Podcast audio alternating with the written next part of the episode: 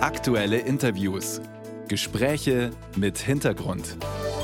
Ein Podcast von Bayern 2. KI darf den Menschen nicht ersetzen. Dieser Satz ist am meisten zitiert worden und in den Schlagzeilen der Zeitungen gestanden, als der Deutsche Ethikrat seine Stellungnahme abgegeben hat. Die Stellungnahme mit dem Titel Mensch und Maschine Herausforderungen durch künstliche Intelligenz. Was bedeutet das für den Gesundheitsbereich? Das möchte ich jetzt besprechen mit Professor Alina Büchs, der Vorsitzenden des Deutschen Ethikrats. Guten Morgen, Frau Büchs. Hallo, Frau Dollinger. Können wir denn den Satz so übertragen und einfach zusammenfassen? KI darf den Arzt, die Ärztin nicht ersetzen? Ja, da passt er sogar besser. ich wollte nämlich gerade korrigieren, dass der zwar am meisten zitiert war, aber wie immer nur ein Schnipsel. Wir haben davor auch gesagt, KI sollte die Handlungs- und Entfaltungsmöglichkeiten von Menschen erweitern und darf sie nicht vermindern. Und in diesem Sinne darf KI den Menschen nicht ersetzen. Das ist schon ein bisschen komplizierter, aber mit Blick auf die Medizin haben wir es sehr kernig formuliert. Da haben wir tatsächlich gesagt, die vollständige Ersetzung von Ärztinnen und Ärzten oder anderem Gesundheitspersonal verstößt aus unserer Perspektive gegen das Patientenwohl und ist auch dann nicht zu rechtfertigen, wenn es in diesem Bereich bereits Fachkräftemangel gibt. Das ist eine relativ knackige Aussage für einen Ethikrat. Gehen wir gleich in die Beispiele hinein, um das im medizinischen Alltag klar zu machen. Also beispielsweise wird KI ja schon im Rahmen der Diagnostik eingesetzt. Zum Beispiel kann sie bei radiologischen Untersuchungen feststellen, es liegt eine Hirnblutung vor, es liegt keine Hirnblutung vor. Wie sollen wir jetzt damit umgehen? Sollten wir uns auf diese Diagnose verlassen oder ist es wirklich nur eine zweite Meinung?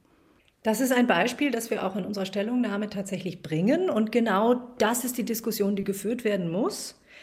Denn wir arbeiten uns sehr stark ab daran, dass wir bestimmte Schritte schon länger auch ja an Maschinen delegieren.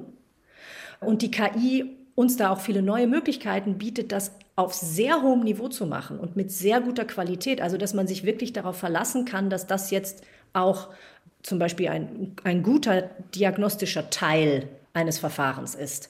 Gleichzeitig betonen wir eben, dass die Gesamtverantwortung ja nicht an die Maschine delegiert werden kann und dass entsprechend immer wieder sehr genau hingeschaut werden muss und das kann für jede Anwendung ein bisschen anders sein wie viel dürfen wir dort delegieren und wo müssen wir die Entscheidung und wie ähm, in der Hand behalten. Das ist leider ein wirklich dickes Brett. Man kann das nicht pauschal mit Ja oder Nein äh, oder hier auf keinen Fall und dort ist es kein Problem beantworten, sondern man muss sich die einzelnen Versorgungsbereiche und die einzelnen Beispiele tatsächlich sehr genau anschauen. Und bei der Hirnblutung, der Algorithmus, über den wir da sprechen, der ist recht einfach. Der sagt einfach nur Ja oder Nein. Da sagen wir, eine so binäre Entscheidung erfordert jedenfalls noch eine ärztliche Einordnung.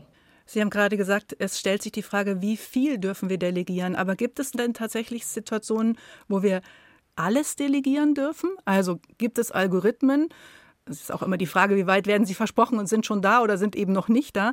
Aber was ist, wenn es Algorithmen gibt, die tatsächlich nicht so binär rechnen, sondern sehr viel komplizierter? Dürfen wir dann tatsächlich diese Entscheidung abgeben oder gibt es immer die menschliche Letztentscheidung und muss es die einfach geben, damit wir ethisch sauber bleiben?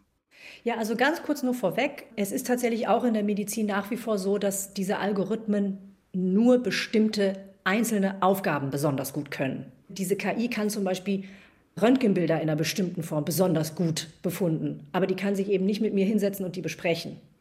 Noch nicht.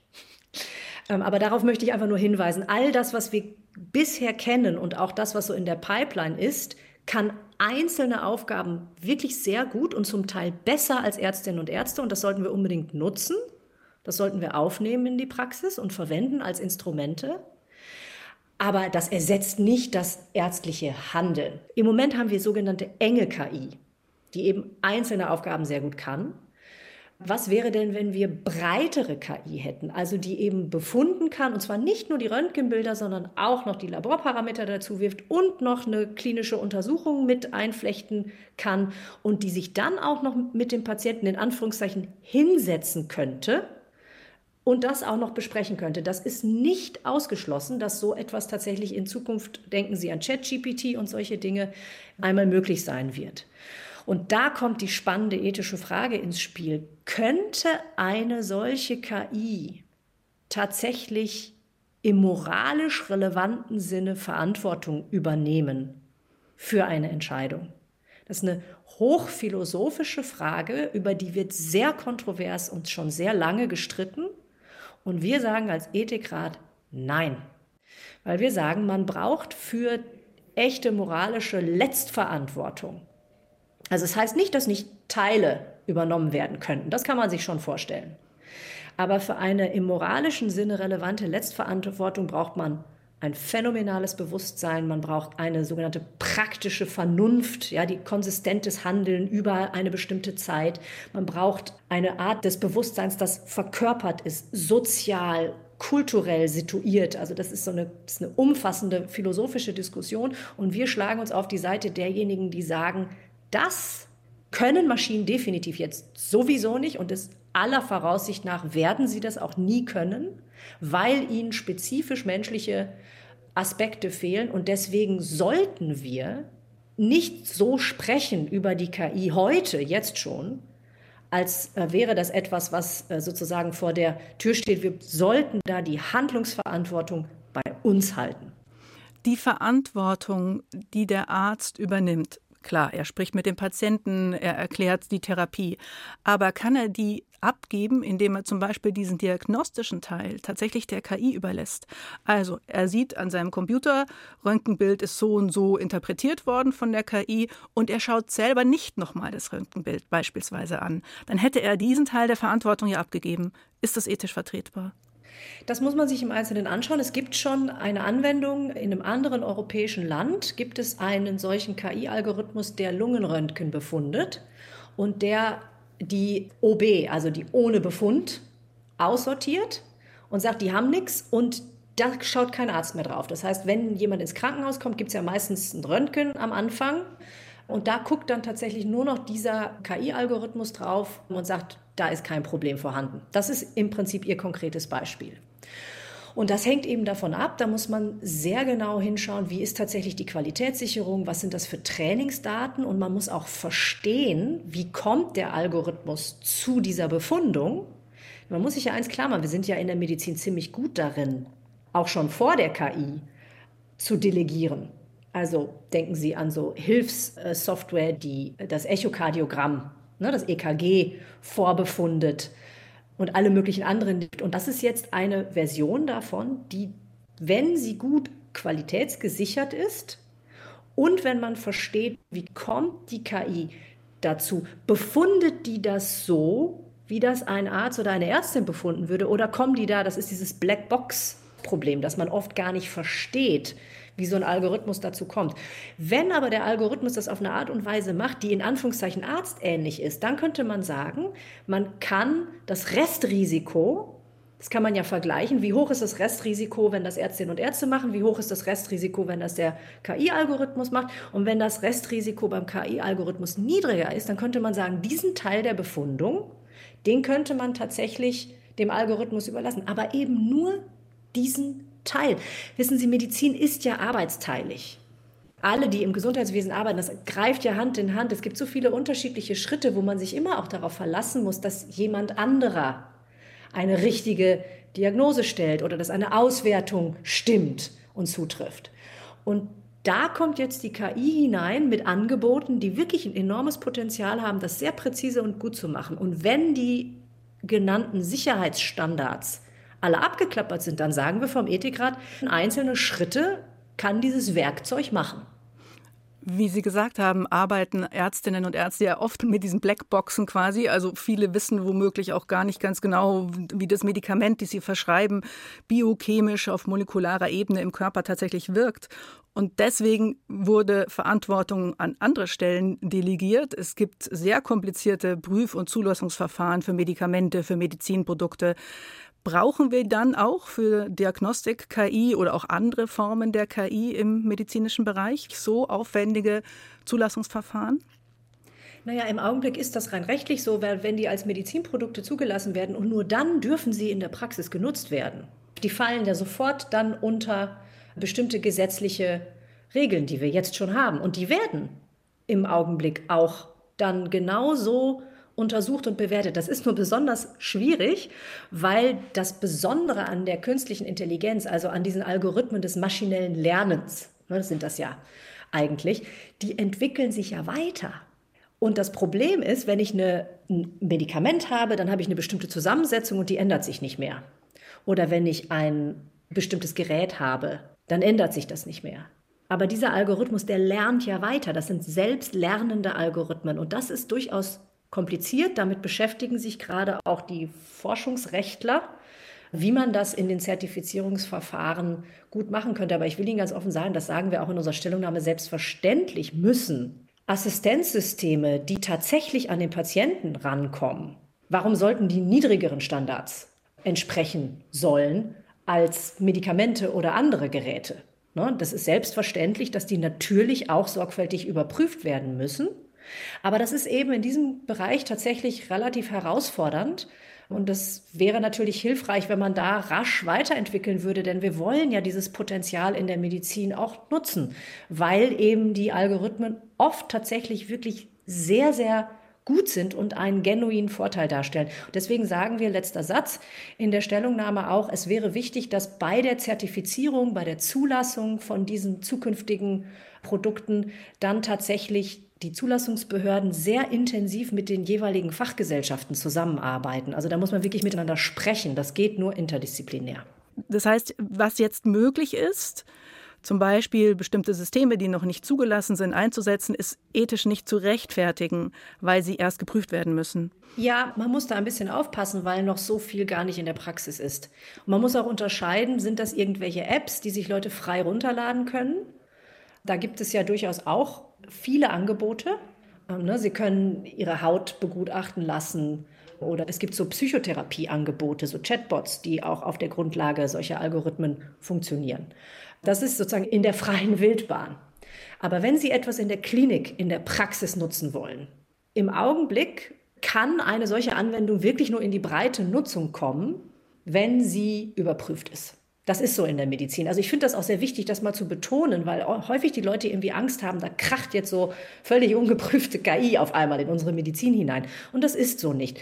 Das wird in Studien erarbeitet und wird dann eben überprüft. Und wir sind ja in der Medizin wirklich sehr, sehr sorgfältig darin. Die Medizin, wenn ich das mal sagen darf, ist aus meiner Perspektive der Bereich, in dem das am unproblematischsten funktionieren wird. Ich mache mir viel mehr Sorgen darum, was in den sozialen Medien passiert oder in den Schulen oder in anderen Bereichen, die wir uns auch angeschaut haben. Aber in der Medizin sind wir gut darin, neue Weiterentwicklungen, Innovationen, technologische Entwicklungen sorgfältig in die Medizin hineinzuholen, erst nachdem sie gut geprüft sind. Und das passiert jetzt gerade. Ne, also das ist nicht so, dass Sie jetzt in eine Praxis gehen und Ihre Ärztin benutzt da schon irgendwelche wilden KI-Algorithmen. Ich glaube, das ist tatsächlich ganz wichtig, das mal festzuhalten, dass wir teilweise auch in den Medien über Dinge sprechen, die es so im Alltag noch gar nicht gibt.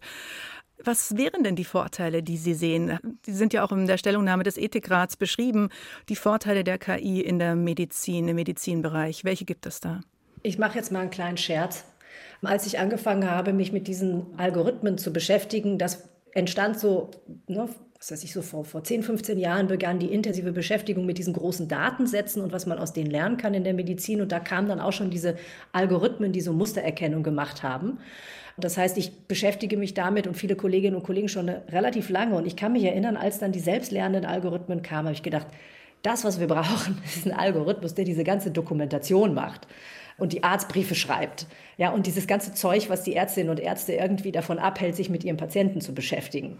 Ich habe immer darauf gewartet, wann kommt die KI für die Bürokratie sozusagen in der Klinik. Und das gibt es jetzt tatsächlich. Es gibt jetzt ein erstes Projekt, das für die Pflege die Dokumentation mit übernimmt und das den Pflegerinnen und Pflegern abnimmt, die Pflegedokumentation, damit die wieder mehr Zeit haben für die Versorgung ihrer Patientinnen und Patienten. So etwas, das liegt auf der Hand dass das einen enormen Vorteil hat, weil das tatsächlich Ärztinnen und Ärzte, aber auch anderes Gesundheitspersonal freispielen kann von allen möglichen Dingen, die sie vom Computer machen, wenn sie doch viel lieber Zeit mit ihren Patientinnen und Patienten verbringen wollten und sollten. Das ist ein großer Vorteil. Das andere ist, dass diese Algorithmen unglaublich gut darin sind, große Datensätze zu analysieren und da eben neue Muster zu erkennen. Also Diagnostik hatten wir schon. Die Vorhersage von Krankheiten, wie die sich entwickeln oder wann sie entstehen. Es gibt diesen berühmten Algorithmus, der auf der Intensivstation das akute Nierenversagen 48 Stunden im Voraus sehr präzise vorhersagen kann. Präziser als das Fachärztinnen und Fachärzte können. Und das ist natürlich ein enormer Vorteil, weil daran viele Menschen wirklich versterben oder dann eben sehr, sehr krank werden, wenn man das 48 Stunden, wenn der Algorithmus sozusagen blinkt und sagt, uh, pass auf, das ist ein Patient, der das höchstwahrscheinlich jetzt kriegen wird, mach was. Also da gibt es enorme, wirklich richtige Vorteile für Leib und Leben von Patientinnen und Patienten. Und dann wird KI auch eingesetzt, beispielsweise in der Medikamentenentwicklung. Ne, neue Krebsmedikamente, das sind ja Moleküle, komplizierte Moleküle, die so bestimmte Faltungen haben müssen. Aber Milliarden von Varianten gibt es da. Das hat früher Jahre gedauert, durchzuspielen. Wie muss dieses Molekül gefaltet sein, so nennt man das, damit es im Körper genau die richtige Wirkung hat. Das macht Ihnen so eine KI jetzt in ein paar Stunden. Also da sind ganz enorme Fortschritte für die Medizin zu erwarten. Und deswegen sagen wir auch, ja, es ist wichtig, dass wir das sorgfältig machen, dass wir auch an die Risiken denken. Aber wir dürfen wirklich nicht vergessen, was das für enorme Vorzüge in der Medizin haben kann. Eins der Argumente eben pro KI, das haben Sie auch gerade genannt, es wird einem Routine abgenommen und es ist wirklich mehr Zeit für Gespräche. Ist es denn wirklich so? Also wir alle kennen die Technikanfälligkeit und haben schon mal mit Software gekämpft. Ist es nicht eigentlich so, dass von dem medizinischen Fachpersonal und auch Ärztinnen und Ärzte noch mal eine Kompetenz, nämlich der Umgang mit der KI erwartet wird und sie dann damit am Computer verzweifeln? Also ist es wirklich so, dass mehr Zeit für das Gespräch mit Patientinnen übrig bleibt? Das ist eine ganz berechtigte Sorge, auf die gehen wir auch ein. Also, dass es da eben notwendig ist, erstens, dass diese Anwendungen so gestaltet werden, dass sie nicht noch mehr Stress machen. Und das scheint mir bei diesen Pilotprojekten, die ich kenne, den Gestalterinnen und Gestaltern inzwischen wirklich vor Augen zu stehen. Also die müssen so designt werden, dass die Leute die einfach nutzen können. Und gleichzeitig ist es notwendig, dass beim Gesundheitspersonal da eben wirklich auch eine Nutzungskompetenz aufgebaut wird. Und das ist erstmal eine Hürde, da muss man einmal durch. Wir brauchen ohnehin im Gesundheitswesen da mehr digitale Kompetenz, ohnehin. Vieles hängt ja auch, das muss man ja auch mal dazu sagen, überhaupt davon ab, dass es bestimmte Digitalisierungsschritte überhaupt gibt. Ne, solche Algorithmen laufen nicht auf der Papierakte, das ist ja völlig klar. Also da haben wir ohnehin noch einiges zu tun. Aber ich sage Ihnen, wenn das Ziel realistisch wäre, damit Dokumentationszeit und Bürokratiezeit zu sparen, das wäre, glaube ich, ein Anreiz dafür, dass sich die Mitarbeitenden im Gesundheitswesen auch selbst sagen, okay, ich lasse mich da jetzt wirklich nochmal fortbilden, ich lasse mich da nochmal zusätzlich ausbilden. Ja, das bedeutet, ich muss mir jetzt nochmal eine zusätzliche Kompetenz drauf schaffen. Aber wenn ich dafür weniger von diesen bürokratischen Tätigkeiten habe, dann mache ich das. Da bin ich relativ zuversichtlich. Lassen Sie uns noch mal kurz zurückkommen zur Diagnostik. Also aus anderen Lebensbereichen ist es bekannt, ob das jetzt der Bankberater ist oder auch im Sozialamt eine Mitarbeiterin, dass sie den Empfehlungen der KI eigentlich fast immer folgen. Also, dass sie einfach glauben, dass was die KI ihnen vorschlägt, dieser Mensch hat einen Kredit verdient, diese Sozialleistung kann diese Frau bekommen, dass sie selber sehr selten eine andere Entscheidung, eine dem entgegengesetzte Entscheidung äh, treffen. Das ist der sogenannte Automation Bias. Wie kann man diesem leicht blinden Vertrauen denn entgehen, dass der Arzt eben sich nicht auf die KI verlässt, sondern selber noch mal hinschaut und sagt, diese Patientin hatte gerade ein sehr, sehr schweres Jahr hinter sich. Auch wenn die KI sagt, die Operation wäre jetzt notwendig, kann ich ihr das nicht zumuten. Das sind ja die Sachen, die gerade dieses Arzt-Patienten-Verhältnis ausmachen. Ja, vielen Dank. Wir gehen sehr intensiv auf den Automation Bias ein, weil der wirklich wichtig ist. Wir tendieren als Menschen dazu, dieser Art von Technologie dann wirklich zu blind zu vertrauen. Und das muss man ins Bewusstsein bekommen. Das gehört dann eben zu einer Nutzerkompetenz dazu. Erstens. Und zweitens kann man diese Systeme natürlich auch so gestalten, dass sie einen so ein bisschen stupsen. Dass man in unregelmäßigen Abständen auf bestimmte Dinge nochmal gucken muss. Also dass sozusagen so bestimmte Handlungsautomatismen abgebaut werden, dadurch, wie das System Information anbietet. Da gibt es ganz viele technische Lösungen, aber letztlich wird es darum auch gehen, wie ist dann die Verantwortungskette? Darüber hatten wir ja schon gesprochen. Die ist ja komplex und der Automation Bias ist immer dann besonders problematisch, wenn Arzt oder Ärztin zum Beispiel am Ende die Gesamtverantwortung übernimmt, aber zwischendrin gar nicht mehr so richtig versteht, was da passiert und eben auch immer der Empfehlung eines solchen Systems folgt. Wenn dann Fehler entstehen, dann ist das natürlich wirklich schwierig. Und deswegen sagen wir, man wird sehr genau hinschauen müssen, wofür wer in dieser Kette Verantwortung übernimmt. Es kann nicht sein, dass Ärztinnen und Ärzte, die zum Beispiel den Algorithmus gar nicht verstehen, wie der funktioniert, aber dann für alles die Verantwortung übernehmen. Erstens. Und zweitens müssen Ärztinnen und Ärzte eben den Automation Bias selbst im Blick haben und das System sollte so designt sein, dass der möglichst vermieden wird. Also wir brauchen da Transparenz, wir brauchen da gutes Design und wir brauchen diese Nutzerkompetenz. All diese Dinge müssen zusammenkommen. Brauchen wir auch eine neue Transparenz quasi im Arzt-Patientengespräch? Also, dass der Arzt der Patientin erklärt, an welcher Stelle beispielsweise KI zum Einsatz kam, auch um einfach das Vertrauen zu bewahren, das ja gerade in diesem Arzt-Patienten-Verhältnis so wichtig ist? Ja, darüber sprechen wir auch relativ intensiv. Es geht nämlich einfach darum, dass das Vertrauensverhältnis im Arzt-Patienten-Verhältnis erhalten bleibt. Und es ist jetzt schon so, dass man in der Behandlung nicht jeden einzelnen mini kleinen Teilschritt äh, den Patientinnen und Patienten immer genau erklärt, welche Labormaschine macht denn jetzt die Auswertung deiner Blutwerte oder solche Dinge. Also man muss da ein bisschen die Kirche im Dorf lassen. Aber wir sagen, wenn es um wichtige, wirklich relevante Dinge geht, dann gehört das dazu, genauso wie bei allen anderen Teilen der medizinischen Behandlung, dass Ärztinnen und Ärzte darüber aufklären und erklären, was ist das denn und worum geht es denn da und wie funktioniert denn sowas? Also das wird schon ein gewisser Angang werden, denn daraus ergibt sich, dass es so eine gewisse Nutzerkompetenz durchaus auch bei Patientinnen und Patienten geben muss. Aber Ärztinnen und Ärzte haben es in ihrer Verantwortung abzuschätzen, wie bespreche ich die Dinge mit meinem Patienten, mit meiner Patientin. Es gibt Leute, die wollen alles wissen, es gibt Leute, die wollen deutlich weniger wissen. Und da geht es darum, dass man eine informierte Einwilligungssituation hat, die sozusagen auf so einem partnerschaftlichen Aufklärungsprozess beruht. Und da wird man diese KI-Dinger eben mit einfalten müssen, wenn ich das mal so ganz platt sagen darf. Frau Bück, Sie sind ja Medizinethikerin. Sie haben gerade zu Beginn unseres Gespräches schon den Satz zitiert, KI kann die menschliche Entfaltung erweitern und darf sie nicht vermindern. Ein Journalist der Süddeutschen Zeitung hat das den kategorischen Imperativ für den Umgang mit der künstlichen Intelligenz genannt die menschliche Entfaltung erweitern und nicht vermindern? Ist es eine Metanorm, die einfach für den Umgang und den Einsatz von KI gelten sollte? Ja, darüber habe ich mich sehr gefreut.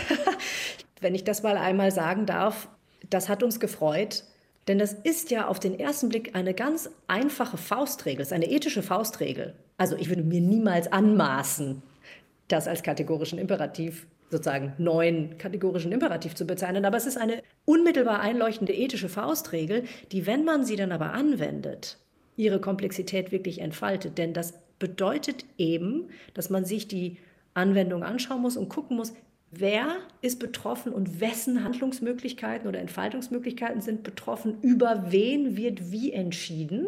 Es können nämlich unterschiedliche Gruppen sein. In der Medizin ist das relativ einfach.